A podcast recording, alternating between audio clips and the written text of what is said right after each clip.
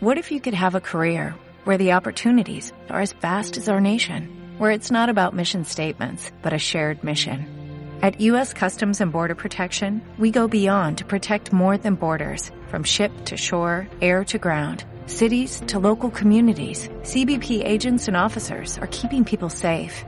Join U.S. Customs and Border Protection and go beyond for something far greater than yourself.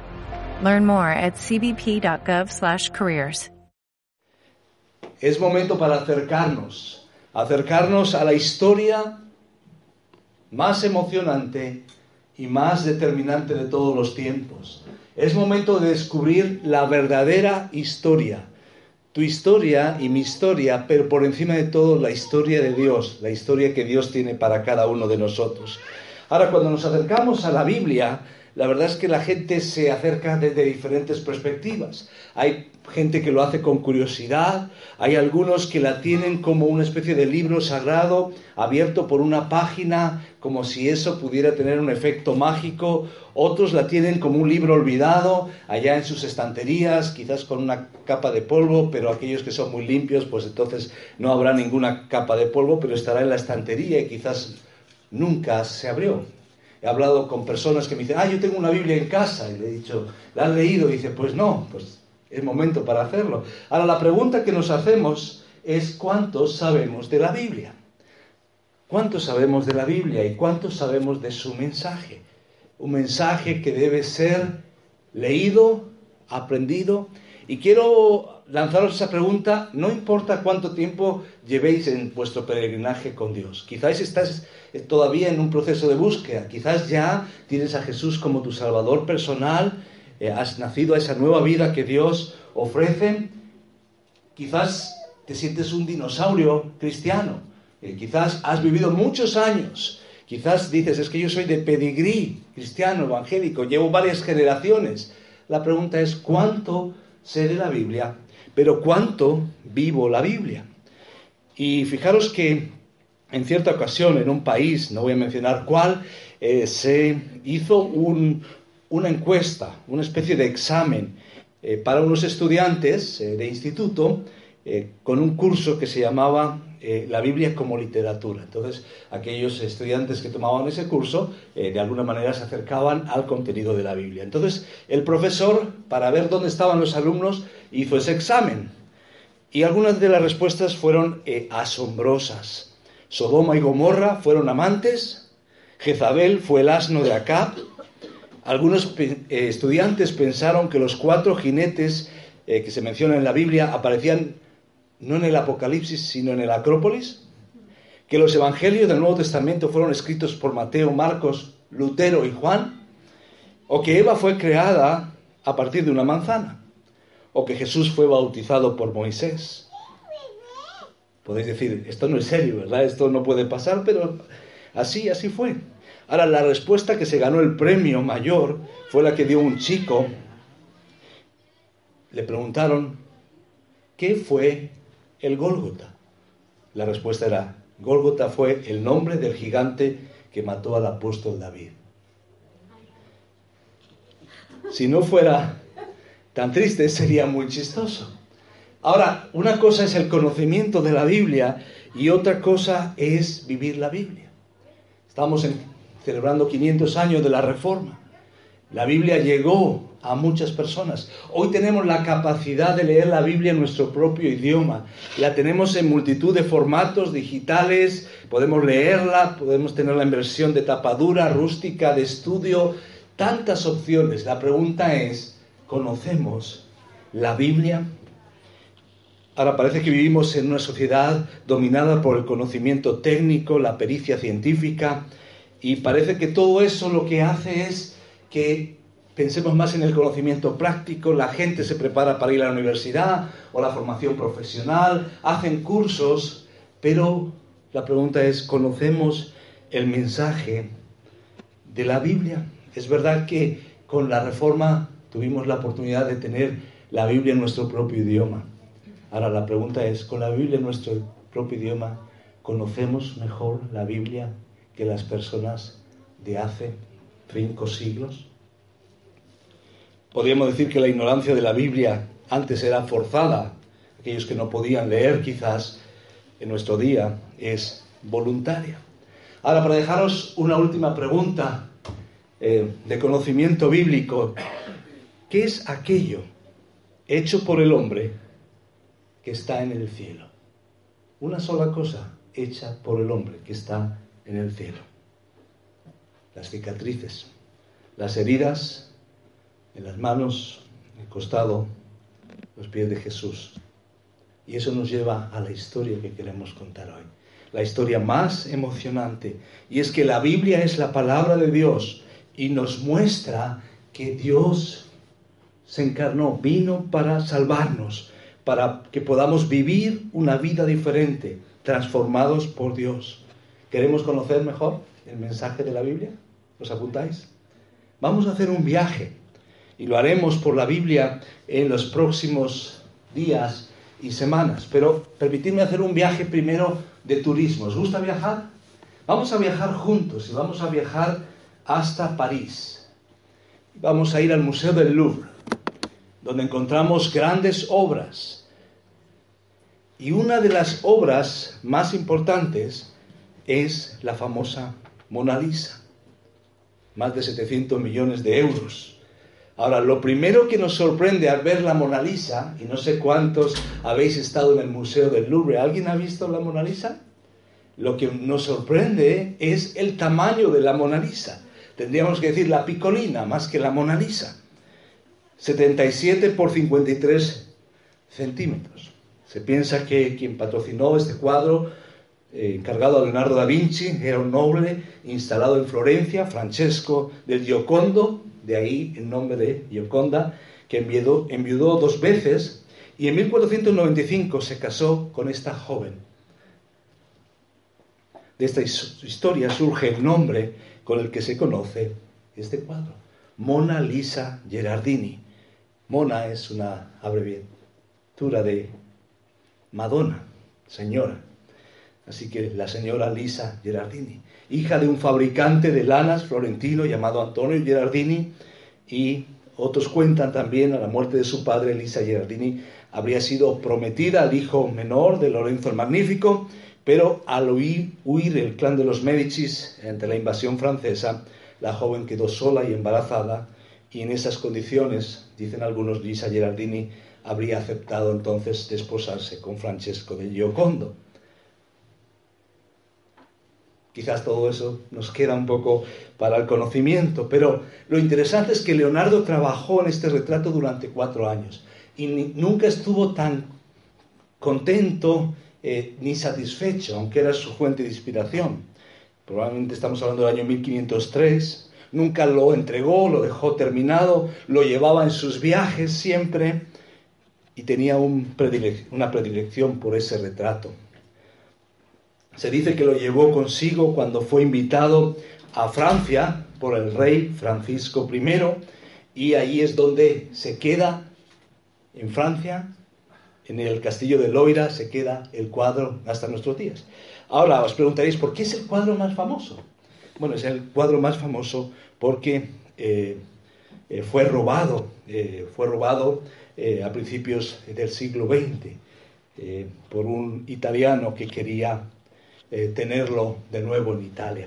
Ahora, lo interesante de este cuadro, y hoy no vamos a hablar de pintura, eh, lo interesante es la mirada, la sonrisa misteriosa, el hecho de que si estás allí en esa sala y te mueves de un lado a otro, parece que Mona Lisa te sigue con la mirada, pero ella está desconectada del resto de la realidad, está como único cuadro en ese lugar y esa es parte de la historia. Ahora viajamos de París, nos vamos a ir hasta Italia, hasta Roma, y vamos a ver otro cuadro. Un cuadro muy diferente. Bueno, todavía no. Ahora sí. Este cuadro nos lleva al Vaticano, a la Capilla Sixtina, esta obra de Miguel Ángel, contemporáneo, contemporáneo eh, de Leonardo da Vinci, y es la creación del hombre, la creación de Adán, y se muestra un gran mural donde la creación es puesta de manera gráfica con un dedo, el dedo de Dios, que inyecta vida, que da vida al ser humano. Y eso es toda una historia que no está desconectada, a diferencia de la de Mona Lisa, que está conectada. Y cuando uno ve todas las figuras allí, ¿lo veis? Está conectada con más de 300 personajes.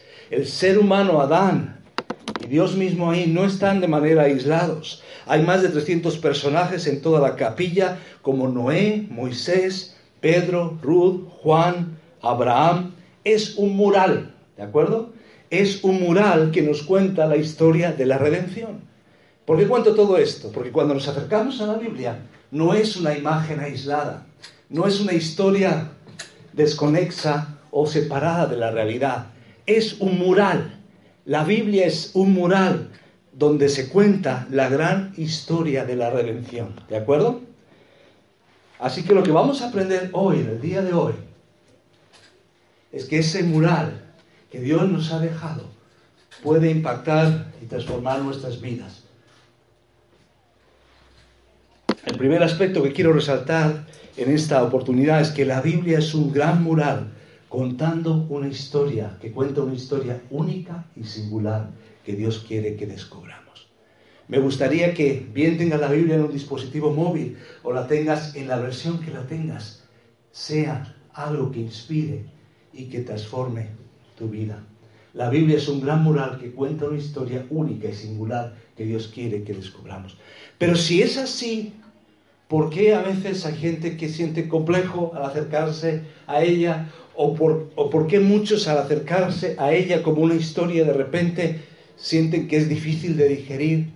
¿Por qué a veces nos es difícil ir desde el Génesis hasta el Apocalipsis? Pues aquí encontramos algo, un segundo aspecto que queremos resaltar, que la Biblia no se lee como una simple historia. Y ese es el reto, ese es el desafío. No está colocada cronológicamente, aunque hay mucho de historia y mucho de cronología. Ahora vamos a hacer una especie de viaje a los libros de la Biblia. Y si tenéis una Biblia, en vuestro índice encontráis los libros, pero yo os ayudo aquí también. En el Antiguo Testamento, eh, y os animo a conocer los libros y saberlos de memoria encontramos 39 libros dentro del canon. Tenemos libros que podemos observar agrupados. Es verdad que en la Biblia, en el Antiguo Testamento, tal como los judíos, la agrupación es un poquito diferente, pero es así como lo vemos nosotros, eh, agrupados. Tenemos los primeros cinco libros, el Génesis, Éxodo, Levítico, Números y Deuteronomio, que es la Torah, que es la ley de Dios conocido también como Pentateuco. Cinco, cinco libros. Así que uno empieza a leer Génesis y vamos Éxodo y va cronológicamente la historia. Y uno va Levítico y números y, y va más o menos cronológicamente la historia. Pero llegamos a Deuteronomio y uno dice, esto yo lo he leído antes. Claro, es que Deuteronomio significa repetición de la ley. Y entonces hay un resumen eh, de la ley. Y entonces, quizás eso de repente nos hace pararnos en el camino y decir, ¿dónde estoy? Después vienen los libros históricos eh, que tenemos aquí, los siguientes 12 libros, desde Josué hasta Esther, van en orden, eh, en principio cronológico, vamos leyendo de manera cronológica cuando ya entran en la tierra prometida, después de Josué los jueces, Ruth, Samuel, pero llega, la cosa se complica cuando llegamos a el primer libro de Reyes. Empieza la historia con Salomón, pero tras su desobediencia se divide Israel en dos reinos. El reino del norte se seguirá llamando Israel y el del sur Judá. Diez tribus frente a dos tribus. ¿De acuerdo? Así va la historia. Y en Reyes, en los libros de Reyes, vemos cómo va cambiando y va hablando de un reino al otro, de un rey del norte a un rey del sur. Y a veces los nombres muy parecidos y lo podemos confundir un poco. Ah, es un gran reto con tantos nombres. Ahora, llegamos a Crónicas y vuelve a Salomón. Y en Segunda de Crónicas aparecen de repente de nuevo los, los reyes. Pero te das cuenta que no aparecen todos los reyes. solo aparecen los reyes del reino del sur, de Judá. ¿Por qué? Porque diez tribus se van a mezclar con otros pueblos después de ser dispersadas, otras dos irán al exilio, volverán, pero de ahí se cumplirá la promesa de un rey para siempre que le había hecho Dios a David. Y de la línea de Judá aparece el Mesías. Así que por eso vemos ese énfasis en esos reyes del sur. Y la historia continúa. De ahí viene el Mesías. Los siguientes libros, Job, Salmos, Proverbios, Eclesiastés y Cantares, son libros de poesía. El énfasis, el estilo literario es poético. Y encontramos estos libros ah, que no tienen un orden cronológico, ¿de acuerdo? Ah, e incluso algunos nos pueden despistar. Por ejemplo, Job, ¿dónde lo situaríamos cronológicamente? Tendríamos que situarlo cronológicamente bastante atrás en el Génesis, en el tiempo de los patriarcas, y conectarlo con Abraham, con los patriarcas, con esa época. ¿De acuerdo? Después los salmos. Los salmos incluyen a David, Salomón, incluso hay algunos salmos de Moisés y después vemos que no es un orden cronológico, aunque sí hay referencias. Os invito a, considerar una, por ejemplo, en el día de hoy. En 2 de Samuel 11 encontramos el pecado de David con Betsabé. Se fija en una mujer que no es su mujer, mira por la azotea, mira por la terraza, tenía que estar en el campo de batalla y ve a esa mujer y dice, yo soy el rey, la quiero para mí, cueste lo que cueste hay una historia ahí de adulterio, pero ella queda embarazada, eso se oculta de tal manera que muere en las primeras filas del ejército el esposo de Betsabé, Urias. Esa es la historia. Y al principio David no lo reconoce y Dios tiene que mandar al profeta Natán. Y Natán le confronta, le cuenta la historia de la corderita y le dice, tú eres ese hombre. Cuando se indigna David y le cuenta esa historia, dice, ¿cómo es posible que alguien sea tan malo? Tú eres ese hombre. Y después de ese momento encontramos el Salmo 51. ¿De acuerdo? Vamos al Salmo 51, los primeros versículos. Salmo 51. Por eso no va en un orden cronológico, pero sí está conectado con momentos históricos. Y dice así, ten piedad de mí, Salmo 51, los primeros versículos, 1 al 4. Conforme a tu misericordia, conforme a la multitud de tus piedades, borra mis rebeliones. Lávame más y más de mi maldad y límpiame de mi pecado. Y aquí se arrepiente David profundamente porque yo reconozco mis rebeliones y mi pecado está siempre delante de mí. Contra ti, contra ti solo pecado y he hecho lo malo delante de tus ojos, para que sea reconocido justo tu palabra y tenido por puro en tu juicio. Y podéis seguir leyendo el Salmo 51. Así que vemos que necesitamos conectar todas estas historias. Ahora, seguimos y vienen los libros proféticos. Los siguientes eh, libros, los 17 libros siguientes, son los libros proféticos, que van relacionados con la historia de Israel, pero no en orden cronológico. Los primeros son los profetas mayores, que ahí estarían Isaías, Jeremías, Lamentaciones, Ezequiel y Daniel, ¿verdad? Básicamente estos cuatro profetas. ¿Por qué mayores? ¿Eran más grandes? ¿Hay una liga mayor y una liga menor? No, simplemente la extensión, la extensión de estos eh, libros. Pero la importancia, pues los dos grupos tienen gran importancia.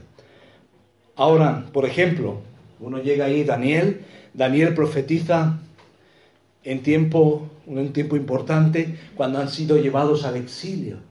Pero, por ejemplo, después viene Oseas, que profetiza tiempo atrás, al reino del norte y hay que separarlo en más de 100 años.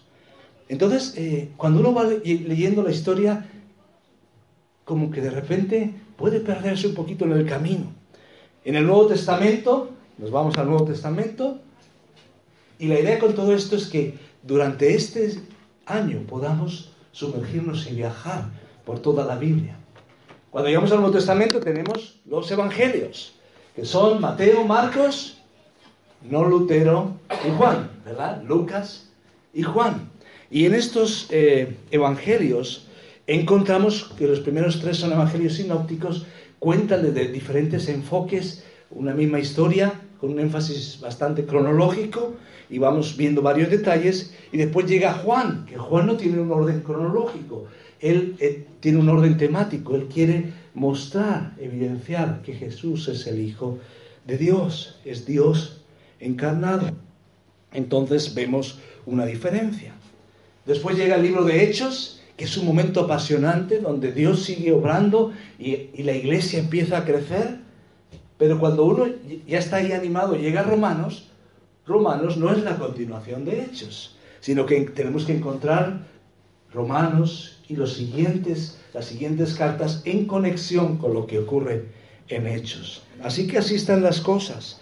Ah, también, eh, ¿cómo las separamos? Bueno, tenemos aquí 13 epístolas, son cartas, ese es el género literario, y son escritas a iglesias y a individuos. Y las primeras que tenemos son 21 cartas, 13 son de Pablo y van de Romanos a Filemón, ¿verdad? Muchas son dirigidas a iglesias y algunas, o grupos de iglesias, y algunas a personas, como el caso de Timoteo, de Tito o de Filemón. Después vienen las epístolas generales, donde encontramos otros autores, Santiago, Pedro, Juan, Judas y Hebreos que no sabemos el autor. Ahora, finalmente viene el Apocalipsis. Hay un libro profético. Y ahí está toda la Biblia.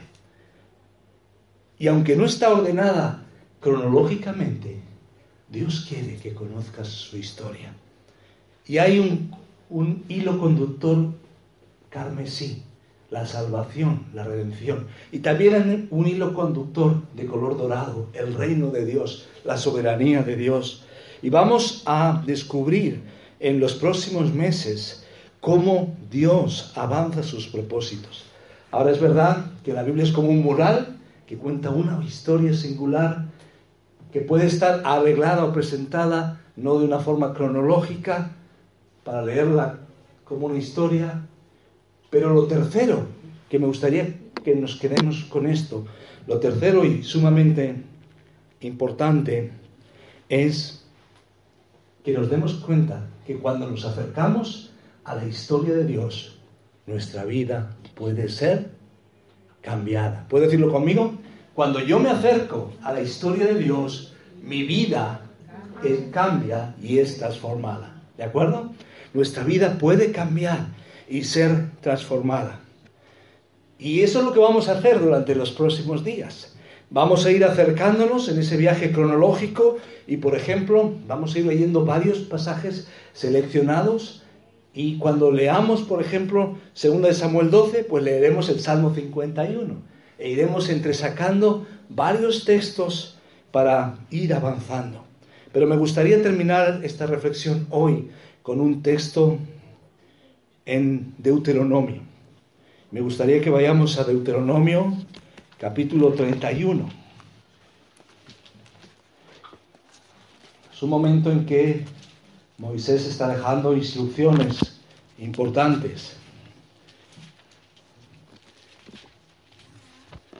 Él no entrará a la tierra prometida, pero quiere asegurarse el pueblo sigue adelante. Cuando uno va al Deuteronomio 31, nos damos cuenta de un énfasis y una pauta. Hay una preocupación que tiene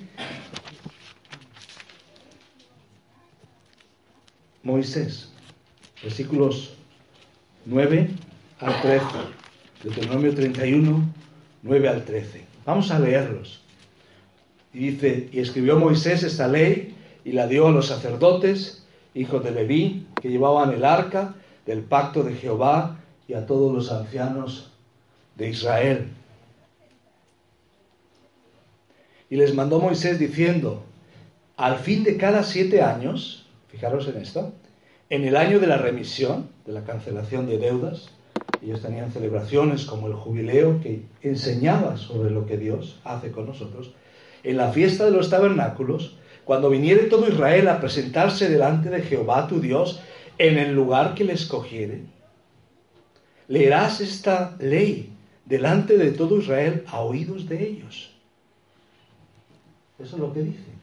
Harás, versículo 12, congregar al pueblo, varones, fijaros, mujeres y niños, y tus extranjeros que estuvieren en tus ciudades, para que oigan y aprendan y teman a Jehová vuestro Dios, y cuiden de cumplir todas las palabras de esta ley. Y los hijos de ellos que no supieron, oigan y aprendan a temer a Jehová vuestro Dios todos los días que viviereis sobre la tierra donde vais, pasando el Jordán, donde vais, pasando el Jordán, para tomar posesión de ella. Quiero que nos fijemos en varias cosas varios aspectos aquí. Uno interesante dice cada siete años. Él no da por hecho que, bueno, que lo sepa una generación y ya está. No, cada siete años. Y eso me recuerda, ¿verdad? Los que sois jóvenes, eh, y a lo mejor eh, pienso también en nuestros propios hijos, cuando les leíamos las historias de la Biblia, y después, siete años después, ya son unos jóvenes, y siete años después, eh, pues ya volaron del nido, o depende, eh, pero cada uno, aún con el tiempo ya adultos que tengamos de cristianos, necesitamos recordar y vivir el mensaje de la palabra. Ahora fijaros, eh, el énfasis es este, cada siete años vas a, a leer todo el pueblo. Fijaros quiénes van a estar ahí, hombres y mujeres, pero también los niños. Por eso enfocamos también hacia los niños. Y también dice los extranjeros, aquellos que estén entre vosotros, que vengan de otros lugares, también necesitan. Esa es la idea. Ahora, ¿con qué propósito? Me gustaría que nos quedemos con esto. Hemos visto eh, el principio de que Dios nos ha ofrecido un mural con su historia, que aunque no está en orden cronológico, es una historia que puede cambiar nuestras vidas. Y que la clave tiene que ver con estos cuatro verbos con los cuales me gustaría terminar. Para que oigan, necesitamos oír la palabra. La palabra es viva y eficaz y más cortante que toda espada de dos filos. Penetra hasta lo más profundo. La palabra, como dice también la misma escritura, es útil para mostrar el camino, para mostrarnos cuando nos salimos del camino, para indicarnos cómo volver al camino y cómo seguir, instruir en justicia, seguir en el camino de Timoteo 3:16, para que oigan, pero también dice que aprendan. ¿Recordáis el examen del principio? No se trata de conocer tanto de la Biblia, aunque sí es importante cuando nos encontremos eh, en el cielo con, con Ageo, ¿verdad? O con Habacuc. Que no digamos, tu nombre no me suena. ¿Abaqué?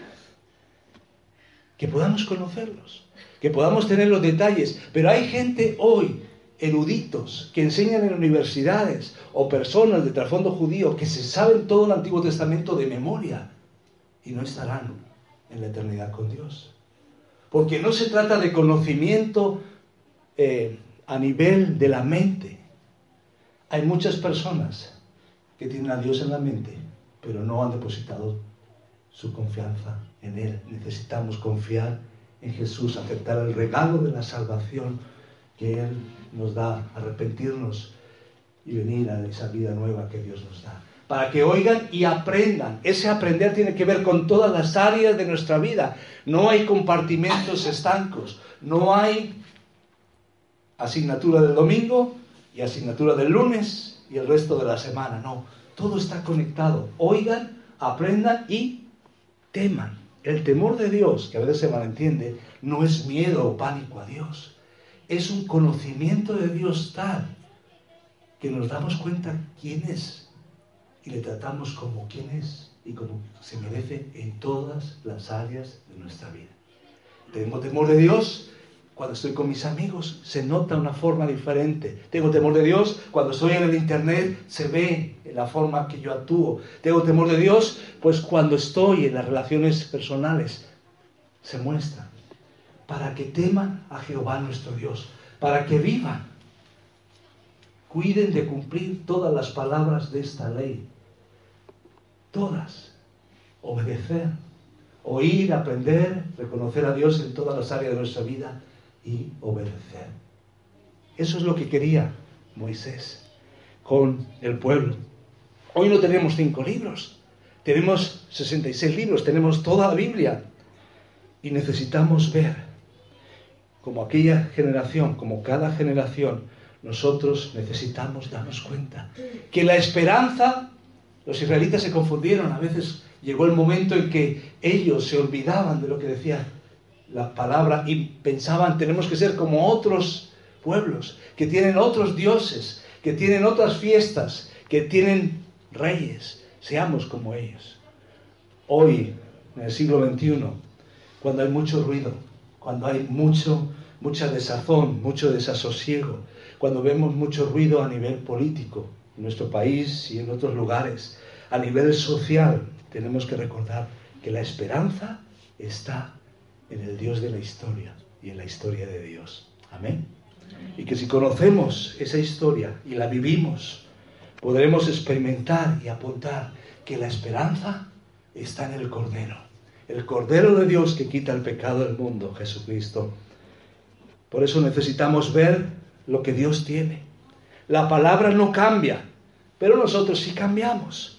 Y la Biblia nos habla como palabra de Dios viviente. Entonces quiero animarte independientemente de cuánto tiempo de cristiano tengas, o si todavía estás a punto de nacer en la familia de Dios, Dios te va a hablar, Dios va a hablar a tu vida. Y aunque sea el mismo pasaje, aunque algunos de los libros los conozcas y quizás otros no, cada parte de la Biblia va a desafiarte y te va a llevar a nuevos momentos. ¿Sabes lo que dijo un amigo una vez? Oye, yo leo libros con mi esposa, todo tipo de novelas la leo y la guardo. Y vosotros cristianos, tantos millones de cristianos en el mundo, ¿cómo es que sois es posible que vosotros leáis siempre y os reunáis en torno al mismo libro? Déjame decirte una cosa, pregunta el amigo. ¿Ves algo nuevo cada vez que escuchas y lees ese libro? Y yo os pregunto, ¿veis algo nuevo cada vez que escuchas y lees la palabra de Dios? Ese es el reto, ese es el desafío. Dios tiene cosas para decirnos en los próximos días. Moisés, otro detalle más aquí, pone la lectura de la ley. ¿En qué año? Cada siete. En el año de la remisión, de la cancelación de la deuda. Eso es lo que Dios hace a través de Cristo, cancelar nuestras deudas. La paga del pecado es muerte, pero el regalo de Dios es vida eterna. Estábamos en bancarrota, estábamos endeudados hasta la coronilla, pero Jesús paga el precio de tu pecado y del mío para redimirnos, para restaurarnos. Así que en los evangelios vamos a descubrir, el evangelio no empieza en Mateo, sino que empieza en Génesis. Y empieza después de la creación, cuando en Génesis 3 el hombre cae y Dios, a partir de ahí hasta el final, toma un plan para salvar la humanidad, para salvarte a ti y salvarme a mí. Pero también vamos a aprender que el mismo rey que está al principio es el rey que culmina su reino en Apocalipsis. Por eso quiero animarte en esta oportunidad. Prepara tu corazón para descubrir la verdadera historia. La Biblia dice que nuestra vida es como tierra. La semilla es como es la palabra, la palabra es como una semilla. Hay tierra dura, hay tierra adecuada, donde la palabra da fruto. Lee la Biblia, experimenta la Biblia. Preparémonos en nuestro corazón. Si no estamos leyendo la Biblia de una manera continuada, digamos, Señor, no estoy aprovechando esto, pero quiero hacerlo. Y propongámonos en estos días abrir nuestro corazón y abrir nuestros ojos y decirle al Señor que ablande nuestros corazones para que avance sus propósitos. Porque la Biblia es como un mural con la historia de Dios, la historia de la salvación. Porque aunque no tenga un desarrollo cronológico, es la historia que puede cambiar nuestras vidas. Cuando la oímos, cuando estamos dispuestos a aprenderla, cuando reconocemos a Dios en todas las áreas de nuestra vida y cuando estamos dispuestos a obedecerla. ¿Qué tal si oramos en estos momentos? Señor, gracias por la historia, una historia conectada, una historia que nos lleva a ti como protagonista, una historia que queremos conocer. Queremos ser los cristianos del libro, pero no solamente del libro, sino que queremos que ese libro transforme nuestras vidas, porque ese libro es tu palabra. Háblanos cada día. Ayúdanos a apartar ese tiempo. Independientemente de cuánto hayamos leído ya, queremos que nos hables de nuevo. Queremos descubrir tu historia y queremos que sigas transformando nuestras vidas. Reconocemos que necesitamos escucharla, que necesitamos aprenderla, que necesitamos reconocerte, temerte, reconocerte en todas las áreas de nuestra vida y obedecerte en todo. Perdónanos, Señor, cuando no es así. Pero gracias que tú quieres transformarnos. Abre nuestros ojos y ablanda nuestros corazones. En el nombre de Jesús. Amén. Amén. Amén. What if you could have a career where the opportunities are as vast as our nation, where it's not about mission statements, but a shared mission? At U.S. Customs and Border Protection, we go beyond to protect more than borders. From ship to shore, air to ground, cities to local communities, CBP agents and officers are keeping people safe. Join U.S. Customs and Border Protection and go beyond for something far greater than yourself. Learn more at cbp.gov slash careers.